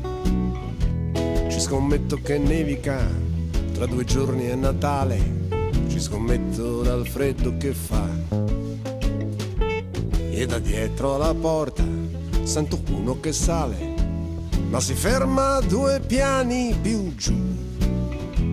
È un peccato davvero, ma io già lo sapevo che comunque non potevi essere tu. E tu scrivimi, scrivimi se ti torna la voglia e raccontami Tengo la radio aquí al fai. hablando, ¿vale, papi? Se ti svegli al mattino e t'addormenti la sera e se dormi, che dormi, che sogni che fai. E tu scrivimi, scrivimi per il bene che conti, per i conti che non tornano mai. Se ti scappa un sorriso e ti si ferma sul viso quell'allegra tristezza che c'hai. Qui la gente va veloce ed il tempo passa piano come un treno dentro una galleria. ¿Saben ustedes que llevamos todo el programa dándoles envidia? Enseñando además en las redes sociales, cuando hemos hecho nuestra sección con sorteo y con el hombre de negro, que estamos dando buena cuenta de un panetone que ahora mismo además nos estaba diciendo Jus Monroy, nuestro productor, que este panetone es otra dimensión. O sea, esto no es el panetone que se come normalmente. Bueno, pues los responsables culpables de que estemos disfrutando tanto de este panetone les tenemos al otro lado del teléfono. Y ellos son Luca Tarabucci y Bruno Squarcia, que son los dueños de una tienda que ustedes pueden ir corriendo ahora mismo ya en el centro de Madrid, eh, al ladito de la plaza de ópera, que se llama Brunetti, donde tienen estos panetones italianos. Buenos días, Luca, Bruno. Hola, ¿cómo estamos? Buongiorno. Bueno, pues estamos muy bien y muy felices porque dando cuenta de este panetone, Negrini de chocolate en concreto es el que tenemos abiertos. Y tenemos ahí pendiente el pan doro y el negrini de tiramisú. Ahí lo tenemos siempre. Están en la tienda. Cuando quiera venir a probarlos, siempre tenemos disponibilidad. De momento. Hay que matizar que eh, está el pandoro y el panetone clásico, eh, que son con las frutas, con la naranja escarchada, con las pasas, el panetone, y el pandoro que siempre es liso, que no tiene nada. Y luego vienen las variantes de que con los tiempos se han ido modernizando con sabores a la crema de tiramisú, a, a limoncello, pistacchio, marrón glacé, bla, bla, bla, bla, etcétera, etcétera, etcétera. Vale, ahora hay que decir, Bruna, eh, Bruno y Luca, que Chus, nuestro productor, está preguntando, pero ¿por qué ese tiramisú está tan bueno? Bueno, este panetone al tiramisú está tan bueno porque es bastante, bastante goloso, lleva una crema al café y esto lo hace bastante, bastante ape- apetecible y la verdad que tenemos muchos clientes aficionados a este panetone. De todas formas, es lógico que eh, hay dos tipos de panetones. Lo que compras en una gran superficie a, a- a precio Ujú. de saldo o, o si uno busca el- cierta calidad. Entonces nosotros, lógicamente, nos hemos ido a buscar lo mejor que hemos podido encontrar. Os hemos llamado, Bruno, para que nos contéis un poquito eh, cómo es la Navidad en Italia desde el punto de vista gastronómico, para que nos habléis un poquito de cuáles son las tradiciones a la hora de sentarse a la mesa o desayunar el día de, Navidad, porque además eh, muchas de las cosas de las que nos vais hablar sé que podemos encontrarlas luego en vuestra tienda para traérnoslo aquí a Madrid. Mira, exacto. En concreto nosotros tenemos dos productos que son eh, de durante las fiestas y aquí están, uno obviamente es el panetone que se come tanto el 24 noche como el 25 en la mañana, nunca puede faltar en ninguna mesa italiana. Y otro el día 31, que es un producto que todavía no, no se conoce muy bien en España, que ya estamos vendiendo también en la tienda, que es el cotequino, que es, es un producto que se hace con la pata de cerdo y siempre se acompaña con lenteja, que eh, supuestamente nos da la buena suerte de tener mucho dinero durante el año si se come estos dos productos juntos, y es el día 31. Luca, Y eso resérvanos ya, eso, o sea, Ya. resérvalo ya. y está, y está francamente, francamente rico, porque es un cerdo que se elabora con especias, pimienta negra y la verdad que es un producto estrella. Que tenemos confeccionado al vacío con de facilísima preparación. ¿Cómo se está viviendo ahora con el tema del COVID, que vosotros también tenéis justo enfrente de, de la tienda un restaurante, Obabo, que es... Obabo. Obabo, Obabo. Obabo. Hay que poner el acento italiano, Bruno, donde además posiblemente mm, para nosotros es la mejor comida italiana que se puede probar aquí en Madrid. ¿Cómo se está viviendo estas fiestas con todo el tema del COVID, las medidas? ¿Cómo, cómo está reaccionando el público? Hombre, afortunadamente nosotros, eh, bueno, el restaurante hay que indicar que lleva 16 años y la tienda llevamos eh, prácticamente un año. Entonces el restaurante, lógicamente, en estos 16 años hemos conseguido tener una clientela fiel que aunque venga en este momento, digamos, un 30% de los que podrían venir, muchos por, por temor a entrar en locales eh, cerrados, que nosotros aireamos tres veces cada vez durante el servicio, eh, otros por, por problemas de acceso a Madrid, porque viven en otras ciudades y tal, no pueden venir, pero eh, para nosotros el diciembre es el, es el mes del año. Entonces, a pesar de que no es un diciembre como otros años, lógicamente estamos muy contentos, eh, pero estamos trabajando a destajo, los pocos que somos, a- a- con nuestro aforo al 50% y con la desgracia, la grandísima desgracia que en el distrito centro no nos han permitido la instalación de terrazas en las zonas eh, de aparcamiento enfrente del restaurante, algo que han permitido en muchísimos otros distritos y que para colmo en el distrito centro, que es el que más sufrimos,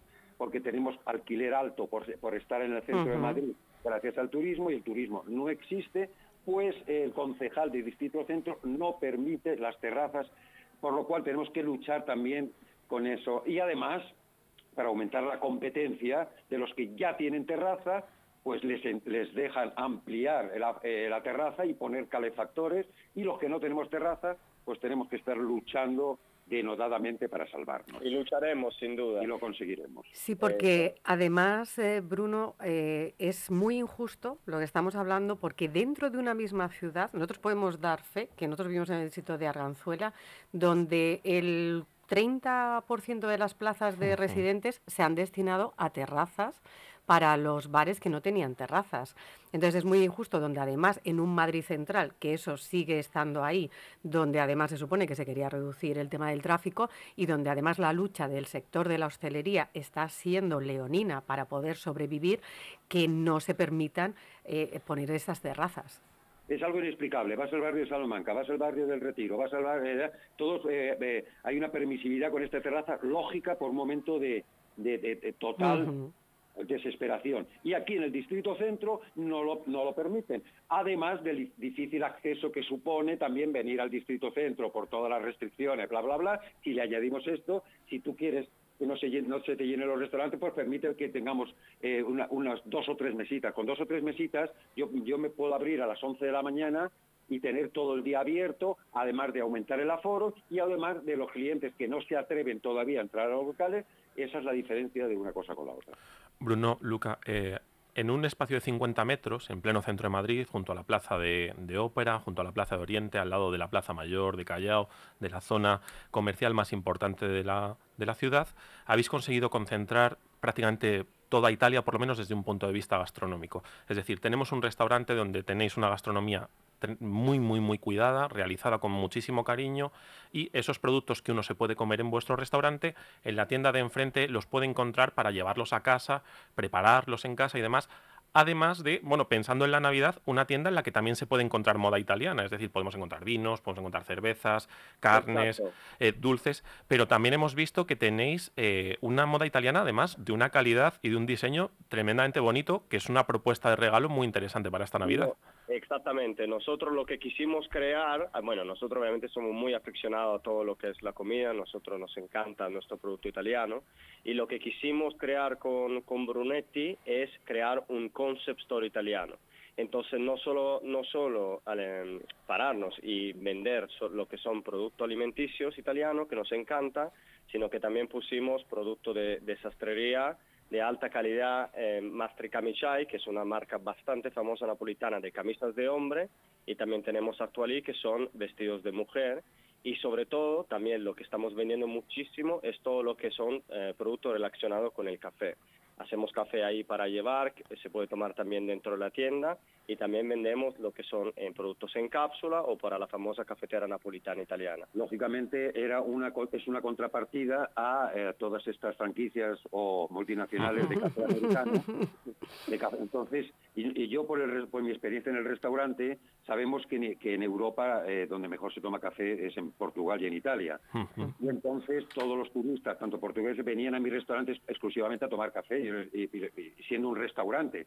Por lo cual la idea es que en este es- eh, Italian Store eh, le añadiéramos Italian Store en café para que eh, todos los turistas, aparte todos los exigentes a- con el café, pudieran acceder a tomar un café auténtico italiano. Lógicamente lo montamos en enero y lo de los turistas por ahora no nos ha servido.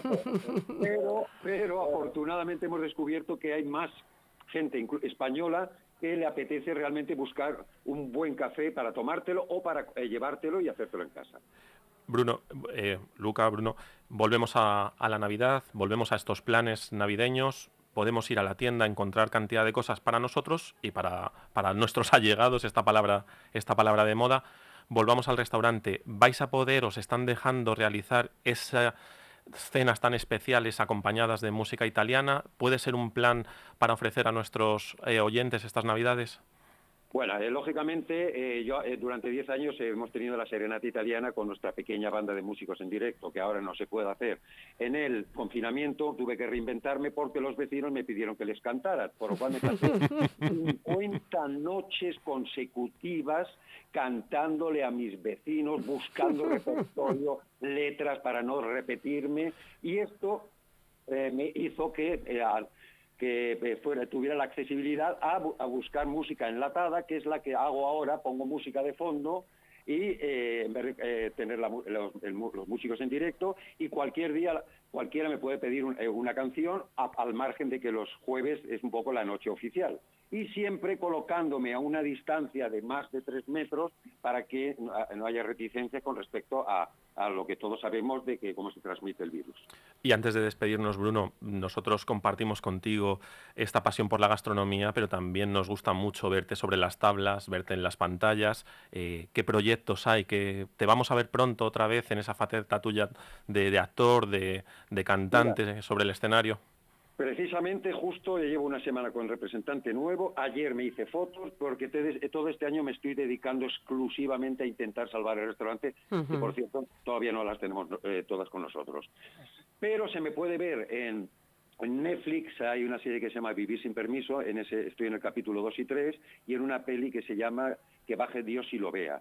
Con respecto a la escena, con respecto a la escena, en un hago de Cardenal Gondolieri, pues que últimamente me están encasillando en personajes, ahora tengo que aumentar el acento italiano para ser romance, ya sabes. Y en, y en- y en la otra también un, un- un seductor que simplemente me dijeron, sé tú. Hace- el acento, Fabio, un seductor italiano. Sí, lógicamente lo más complicado en este momento para mí es la escena. La escena sí que es más compatible con el restaurante, pero sí que voy a hacer una ofensiva para intentar un poco retomar el té tanto tanto las series o el cine. Así es. Pues ya todo depende de que eh, algún director con buen gusto me contrate. Oye, pues desde aquí un llamamiento a los directores con buen gusto, que a ver los haylos y que contraten a Bruno, a Bruno Escuarcia. Y desde aquí a nuestros oyentes les recordamos que tienen el restaurante Obabbo. Obabbo, y tienen Brunetti Italian Store and Café en la calle Caños del Peral número 9. Y que además, si no pueden ir a Madrid Central, si están más lejos, a través de Uber pueden pedir también y tienen también servicio a domicilio. Así que más, desde aquí... más fácil imposible. Exacto. Nosotros iremos a por ese plato para Nochevieja, ¿eh? las lentejas. O sea, lo hemos apuntado a hacer una Y el ce- el reserva. cerdo, el cerdo, sí, sí. Exacto. Mu- Eh, Identificaos, ¿eh? Sí, sí. Muchísimas gracias. Un abrazo y buon Buon Natale. Natale. Muchísimas gracias. Auguri a tutti. Auguri.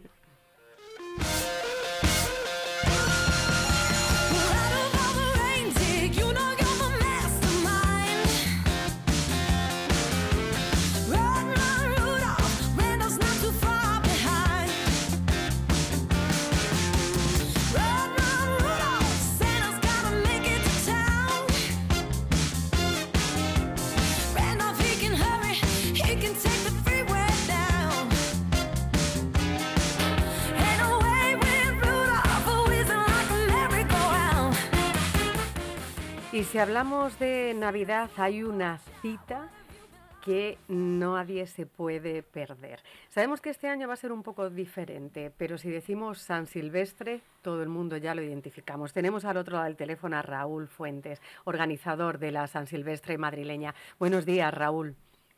Hola, ¿qué tal? Buenos días. Bueno, este año la San Silvestre es un poco diferente, ¿verdad, Raúl? Va a ser un híbrido, ¿no? Como se dice ahora, ¿no? Los profesionales correrán, pero el resto de los mortales lo haremos virtualmente. ¿Cómo es la San Silvestre virtual este año? Pues sí, exactamente. Es un año raro para todos y como no, pues lo, tenía que ser también para la, para la Vallecana, ¿no? Entonces, bueno, nos hemos tenido que adaptar a las nuevas circunstancias y, y, bueno, hemos, sí que hemos conseguido mantener esa carrera para, la, para los élite, para los corredores internacionales, pero la parte popular la hemos tenido que convertir en, en virtual. Entonces, eh, bueno, pues hemos lanzado una, una- lo hemos llamado más experiencia que carrera, ¿no?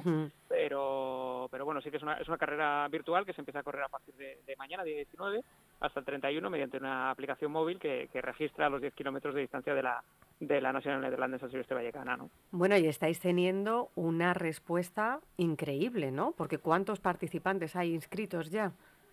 Pues la verdad es que nos hemos quedado muy, muy sorprendidos porque cuando allá por verano estábamos pensando en esta opción de carrera, pues eh, obviamente la, la Vallecana siempre ha tenido unos, siempre hemos puesto el límite de participantes en 40.000, ¿no? Por, porque ya no, pues, no, no cabían más por las calles de Vallecas y en este caso pues nos, nos llevamos a números muy inferiores porque no sabíamos muy bien cómo iba a responder la gente, pero la verdad es que ha sido, nos han acogido estupendamente, tenemos ahora mismo unos 33.000 inscritos, o sea que estamos muy, muy, muy contentos con la cifra.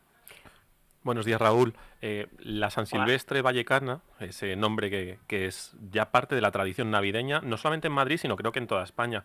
Fue un poco la madre, ¿no? La pionera de todas estas San Silvestre que luego se han ido corriendo en muchas ciudades de, de España. Salvar la, la parte élite, por lo menos, la parte profesional, creo que es una gran noticia, ¿no? Pues por lo menos para tener un poquito de esa Navidad. Ha sido muy difícil, os ha costado mucho poder eh, mantener, aunque solo fuera la, la parte de la carrera de élite. Sí, o sea, absolutamente nuestra prioridad número uno era hacer la carrera, por lo menos la internacional. No, No queríamos, eh, bueno, en, la- en la- los 56 años de historia de la carrera, eh, tan solo hubo un año, un año, en el año 69, en el que no se pudo hacer porque no había patrocinadores, no había dinero para hacer la carrera, ¿no? Entonces, eh, nosotros no queríamos que pasara como en ese año, ¿no? Queríamos eh, que hubiera algo, al menos aunque fueran solo los élites, ¿no? Eh, en cuanto a si ha sido difícil, pues bueno, ha sido difícil obviamente porque hoy en día, en el año que nos ha tocado vivir, eh, está siendo difícil todo lo que hacemos, ¿no?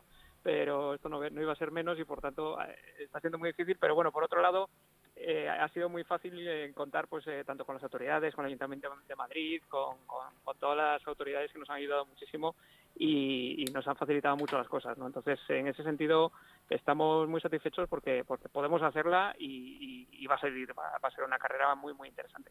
se da la paradoja de los aficionados, los amateurs, eh, no pueden correrla, pero luego también, por otro lado, resulta que un señor de Sevilla que nunca vaya a poder correr o que no podría correr la San Silvestre Vallecana, aunque sea de modo virtual, este año sí la va a poder correr. ¿Hasta cuándo se pueden inscribir los corredores para participar en esa versión eh, virtual de la carrera?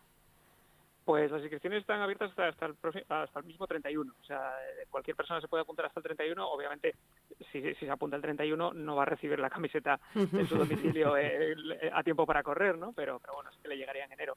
Pero, pero sí que queremos mantenerlas abiertas hasta, hasta el final para que todo el mundo se pueda apuntar, porque, como bien dices, la puedes correr desde cualquier parte del mundo y es algo que nos ha sorprendido mucho también, ¿no? Al abrir inscripciones nos hemos encontrado con muchísima gente que nos contactaba desde fuera de Madrid o incluso desde fuera de España eh, para, para porque querían correrla pues desde, desde su ciudad o desde su, desde su país de residencia. ¿no? Nos hemos hemos enviado camisetas a Australia incluso, ¿no? O sea, es, Qué es- bueno. es algo que, que se ha internacionalizado mucho más, aún más si cabe la, la carrera. Rubén, hay una cosa, perdón, Raúl, Raúl, hay una cosa que, mm, que uno cuando piensa en la San Silvestre piensa en estas imágenes de grupos de corredores disfrazados de Papá Noel, vestidos de, de superhéroes navideños, donde al final era una carrera de mucho color. ¿Este año se podrá ver de alguna forma esa característica que hay? ¿No tenéis redes donde los corredores suban sus experiencias o algo así? Sí, exacto. Estamos haciendo durante todo el mes de diciembre, eh, todos los inscritos, pues, eh, estamos haciendo con ellos pues una serie de acciones, ¿no? Desde entrenamientos a, bueno, de- de- les, les entregamos contenido, pues libros, listas de, de- música para correr. Estamos haciendo un- una serie de, acciones que se pueden seguir en todas las redes sociales, por supuesto. Y, y, bueno, sí, es verdad que la, la masa de color, digamos, que no se ve tanto, no se va a ver tanto como se ve en otras en otras ocasiones, ¿no? Pero bueno, la verdad que yo el otro día estuve eh, caminando por el retiro y hay muchísima gente con la con la camiseta de este año ya corriendo por ahí, entrenando y se ve se ve se ve ambiente de Vallecana, aunque no esté ahí, pero se ve ambiente de Vallecana en la calle. Raúl, una, yo tengo una, una curiosidad. Yo que no tengo fondo para correr, no podría ir a correr la San Silvestre eh, el día 31 si se hiciera in situ. Seguro que la Puerta de Alcalá paraba ya ahí. Eh, si yo me apunto ahora, ¿yo la puedo ir haciendo por etapas? Al ser una cuestión virtual, ¿yo puedo correr media hora hoy, media hora mañana? ¿Eso se puede hacer? No, no, No. no se puede hacer, no, no porque eh, bueno, la, la, la San Silvestre siempre ha sido una carrera de 10 kilómetros y no queríamos que eso cambiara, ¿no? O sea, al final les planteamos a todo el mundo que lo que tienen que correr son 10 kilómetros del tirón, no pueden hacerlo por etapas, pero bueno, pueden correr al ritmo que quieran, o sea, se puede incluso, hay gente que la hace caminando, igual que el 31 de diciembre en la tradicional carrera también había gente que la hacía caminando, o sea, que eso por, por tiempo no hay ningún problema, lo que pero sí que hay que hacerla todo el tirón. Raúl, supongo que eh, las recomendaciones de las autoridades sanitarias eh, mm, implican que mm, se va a evitar que haya mucha presencia de gente en las calles, recibiendo a los corredores, sobre todo a la, a la carrera élite, que es la que se disputa eh, este año, pero la vamos a poder ver a través de la televisión, a través del streaming de alguna manera. Es decir, aquellos que decidan quedarse en casa de manera prudente o, o si al final se restringe el acceso a las calles de Madrid para ver la carrera, eh, ¿dónde vamos a poder verla? ¿Dónde vamos a poder disfrutarla? Pues sí, exacto. Tanto desde la organización como desde las autoridades estamos recomendando que la gente no se acerque a verla. La carrera va a ser en el ensanche de Vallecas, pero, pero bueno, va a ser una zona que va a estar muy, muy limitada para el público. De hecho, todo el circuito va a estar completamente vallado, con lo cual no se va a poder acceder para, para verla. Entonces, nada, nosotros eh, recomendamos a todo el mundo pues que la sigan desde, desde casa, eh, por Telemadrid, eh, tanto por internet como por la como por la por la televisión y que, que lo van a ver además muchísimo mejor, lo van a disfrutar y es un año pues para, para no salir a aplaudir, verla desde casa tranquilamente y ya próximos años volveremos de nuevo a animar en las calles de Vallecas. ¿eh? Efectivamente, pues Raúl, muchísimas gracias desde aquí. Ya saben nuestros oyentes que todavía se pueden apuntar a correr la San Silvestre Vallecana. Nosotros lo vamos a pensar, Raúl, ya como has dicho que no hay tiempo, me voy a animar este año a correrla. Muchísimas gracias, que vaya todo muy bien. Esperemos que el año que viene pueda volver esa San Silvestre y ese color a, a las calles de la capital. Eso esperamos. Muchísimas gracias a vosotros. Muchísimas gracias, felices fiestas y feliz San Silvestre.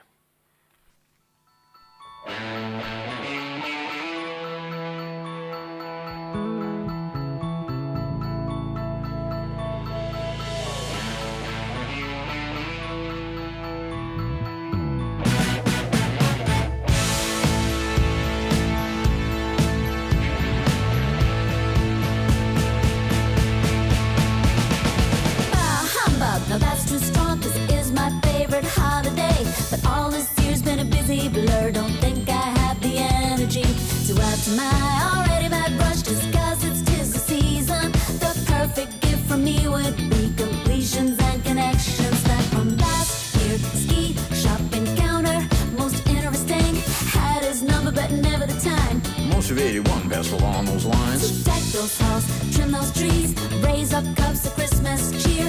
I just need to catch my breath. Christmas by myself